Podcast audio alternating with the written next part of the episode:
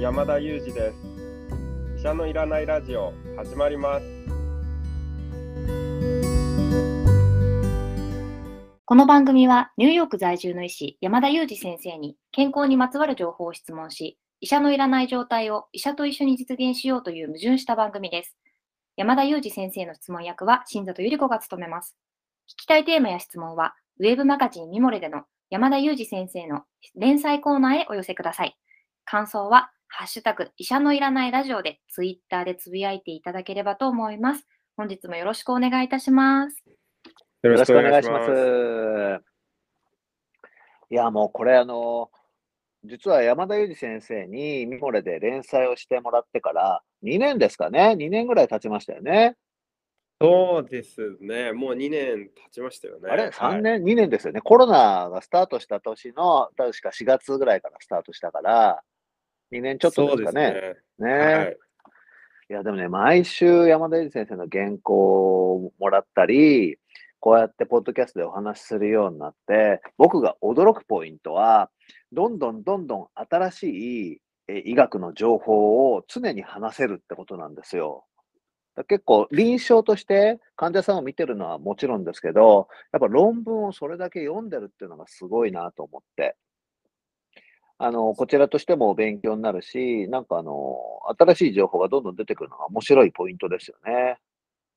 趣味ですからねね、趣味論文、趣味論文読むことですよね。そうなんですよねね、なかなかその趣味持ってる人、世の中に少ないと思うんですけど、そんな論文読みの山田先生、なんか最近読んで面白かった論文ってありますか？そうですね実はこの収録日当日にあの、まあ、あの公表された論文がありましてこれ非常にインパクトが大きくて面白い論文だったのでちょっと今日ご紹介させていただければなと思います。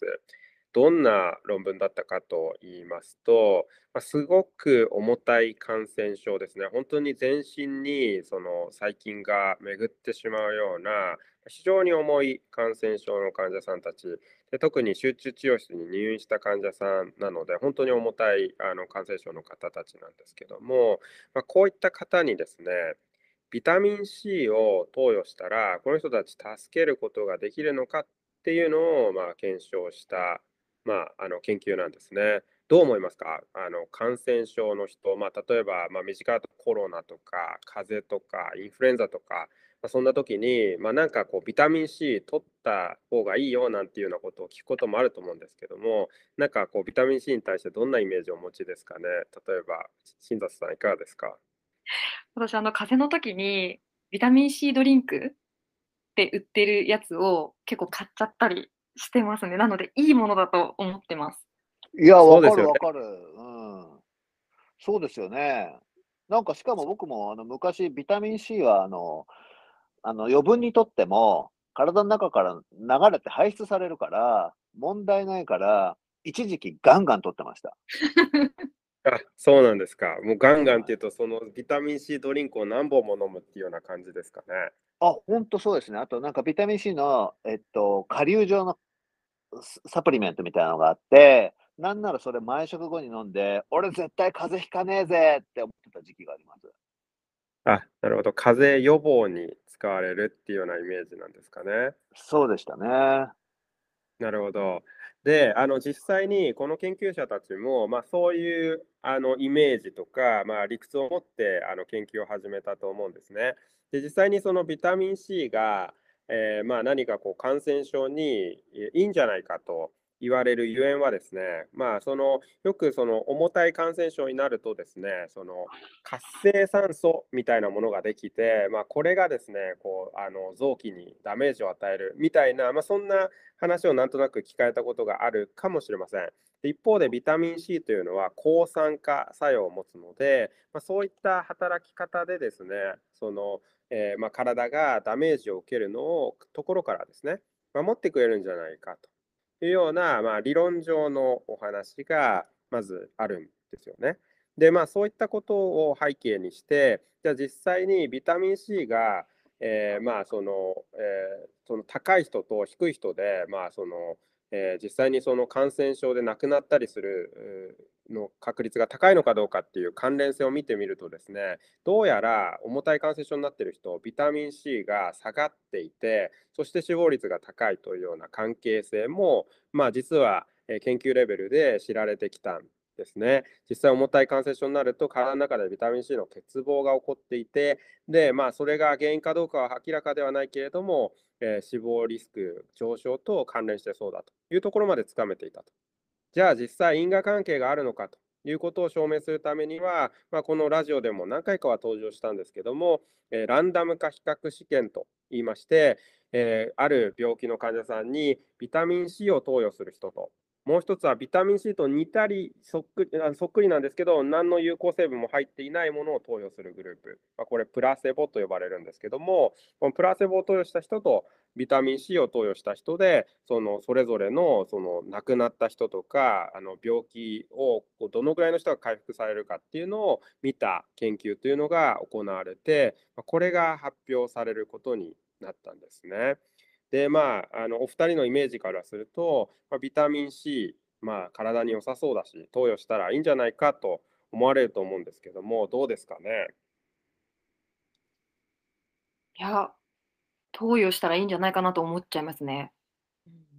そうですよね。まあ、私たちあの実際医師ですらですね、まあ、ビタミンなので、まあ、ビタミンだからそんなに大して悪いことはないし、まあ、とりあえず試す価値はあるんじゃないと言って、まあ、ビタミンを使うということもあの実際にあの医療現場で行われることもあります。であのこの研究者たちもそういった結果を、まあ、予想してあの研究を組んだと思うんですけれども実はですねこの研究蓋を開けてみると結果が全く逆になってしまってビタミン C を、まあ、投与してあのいた人たちの方がですね実際に臓器の障害が重く残ってしまったりあるいは命を奪われてしまう人というのが多かったというような結果になってですねビタミン C をとの投与を受けた人たちの方がむしろ悪い結果になってしまったということになったんですね。まあ、この研究の結果っていうのは、まあ、本当に非常に重く受け止めなければいけなくて、私たちも、まあ、たまあ、たかがビタミンというような捉え方をして、まあ、とりあえず悪いことはないからやってみようよという形で使ってしまったりするんですけども、ビタミン1つとってもですね、このように実際に丁寧に研究をしてみると、実は人の健康を害してしまうと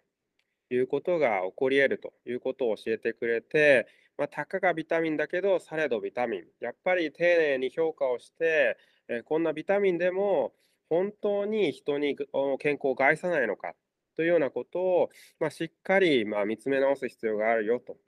いうメッセージを教えてくれたかなと思います。また、先ほど、まあ、臼井さんがビタミン C たくさん取ってたっていうような時期があったとあのおっしゃってくださいましたけども、まあ、ほとんどの場合はですね、そのビタミン C 過剰に摂取しても問題ないことが多いんですけども、例えば実際にビタミン C の過剰摂取というのは、まあ、今回の研究を度外視しても、これまで腎臓の結石を作るリスクが上がるなんていうようなこともま知られていて、実際にビタミン C もですね、取りすぎれば害になるっていうことは、まこれまでも知られていたことだったんですね。まで、何事もやっぱりさじ加減で程度問題であるっていうようなこともよくあのこのラジオでも取り扱ってきていると思うんですけれども、まあ、ビタミン C もされど、あのされどあのビタミンということで、やっぱりですね、このあの害もあるし、まあ、場合によって丁寧にあの研究をしてみると、実際に健康を害しているっていうような結果につながることもあるので、やっぱりちょっと注意が必要だよということを、まあ、この研究を教えてくれてるんじゃないかなと思いますね。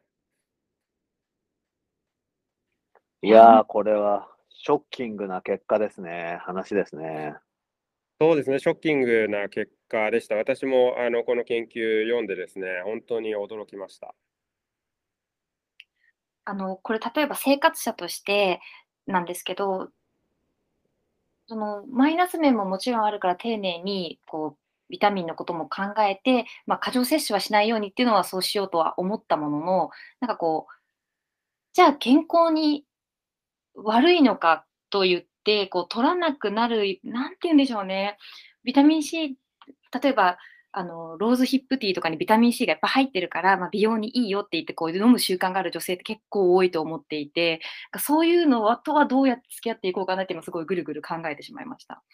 そうですね、本当にですね、バランスが大事というのは、本当に何事もそうだと思うんですけども、じゃあ、だから、この研究一つとってですね、あのビタミン C は取らない方がいいと言ったら、それは大間違いなんですね。そもそもビタミンという言葉の定義がですね、体の中で合成できないにもかかわらず、これがないと生きていけないもの、ま、それがビタミンと定義されてるんですね。つまり、ビタミン全く取らなくなってしまったら、えー、その人はですね、生きていけなくなっちゃうんです。生命を維持できなくなるんです。まあ、そのぐらい実は大切なものなんですね。自分の体で自分で作れないけど、外から取らないと生命を維持できないようなもの、健康を維持できないようなもの、これがビタミンと定義されているので、そもそもビタミンってやっぱり取らないといけないんですよ。でも、じゃあ取れば取るほどいいのかというと、そうでもないんだよっていうことを、まあ、教えてくれるですよね。なので、やっぱりま何事もバランスで適度に取るっていうことは、まとても大事なことですし、あのまあ、実際に普通に生きてればですね、果物を取ったり、野菜取ったり、いろんな食品を取る中で、ビタミン C も摂取されているわけですね。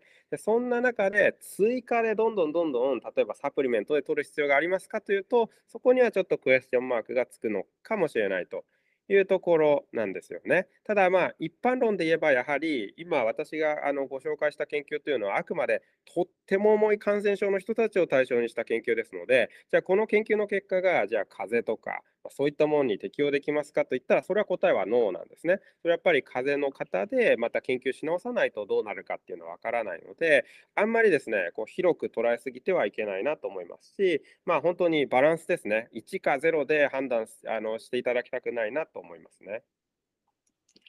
いや、これはね、でもまあ、よく分かりました。一方で、この情報の溢れた社会の中で、普通に生きることの難しさっていうか、こう自分に適したバランスを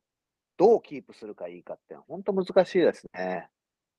そうですね。まあ、本当に一つ言えるとすれば、何かこのビタミンはすごく健康にいいらしいとか、この食品を食べると長生きするらしいみたいな情報が出てきた時に飛びつかないことですね。そしてそれにこう躍起になって、そこに行き過ぎないことっていうのが大事なんじゃないかなと思いますね。まあ、本当に普通に生活していれば、なんとなくバランスが取られていて、そしてあのこう健康につながるようなことっていうのが、実はですね、食品からもたらされているので、あのそこから過敏になって何かにアンテナを張りすぎてしまってですね、こればっかり取ろうってなると、逆にバランス崩してしまうので、まあ、そこは注意が必要なところじゃないかなと思いますね。うんあのそんなに健康にこう躍起になってっていうか、すごくこだわって、いろんな食品を取ろうとするよりも、あまり何も考えないで普通にご飯楽しんだり、まあ、普通に歩いてたりしたりする方が、結果健康にいいのかななんて思ったりしました。そうですね。あのバランスよくあの適度にあの食事を楽しむっていうことが実は健康に直結してるんじゃないかなと思いますし、あのまああんまりその何て言うんですかね。華やかなというか目にすぐ止まるようなこうニュースに飛びつきすぎないっていうのはやっぱり大事ですよね。そうですね。なんかこう本当に情報のとの接触接し方を考えさせられますね。そうです僕ね。ね僕なんか自分でちょっと凝り性なとこがあるから、さっき言ってたみたいにビタミン C 取りすぎちゃうとか、タンパク質取りすぎちゃうとか、結構やりすぎな傾向があるんで、あの、自戒しないといけないなって強く思いました。いや、私もあの、凝り性な傾向、そのビタミン C とか健康にいいものじゃないんですけど、今毎日1個シフォンケーキを焼くことにすごいハマっていて、明らかに砂糖と卵とえサラダ油、それから米粉の取りすぎ。すごいハマってしまって今、楽しいな。と。なんでちょっとそれをでも、なるほど。でも、やっぱりそれがもたらしてくれる幸せとか楽しみっていうこともまた、その、なんていうか、健康への好影響っていうのがあると思うので、はい。あの、シフォンケーキを悪者にしなくてもいいような気もしますけどね。あの、ももちろんその、家族とか近所に住んでるので、お裾分けはして、自分で全部食べてないんです、むしろ。なので、いいかなとは思ってるんですけど。いや、でも分かりますよね。ださ、僕がそのビタミン C を毎食取っちゃったりするのは、もうある種のゲームなんですよね。もう、本当おっしゃる通り。ね。だから、そうなの、そうなの。だから、でもそのゲームの結果、体壊したら元も子もないので、ちょっとバランスを取る冷静な頭を持っとかなきゃいけないっていう感じですよね。あのでもこうやってあの話して自分の毎日の行動とか過去の行動をこうアウトプットするとちょっと自分がこうなってたなっていうのが分かりますよね。こうい一個の方向に行ってたなっていうのがいいですよね。確かに、確かに。ありがとうございました。今日はですね、先生が最近読まれた最新の研究、えっと、ビタミン C についてのえ論文についてお話しいただきました。先生、今日もありがとうございました。ありがとうございました。今日もいつもの3名でお送りしました。Thank you for listening and see you next time.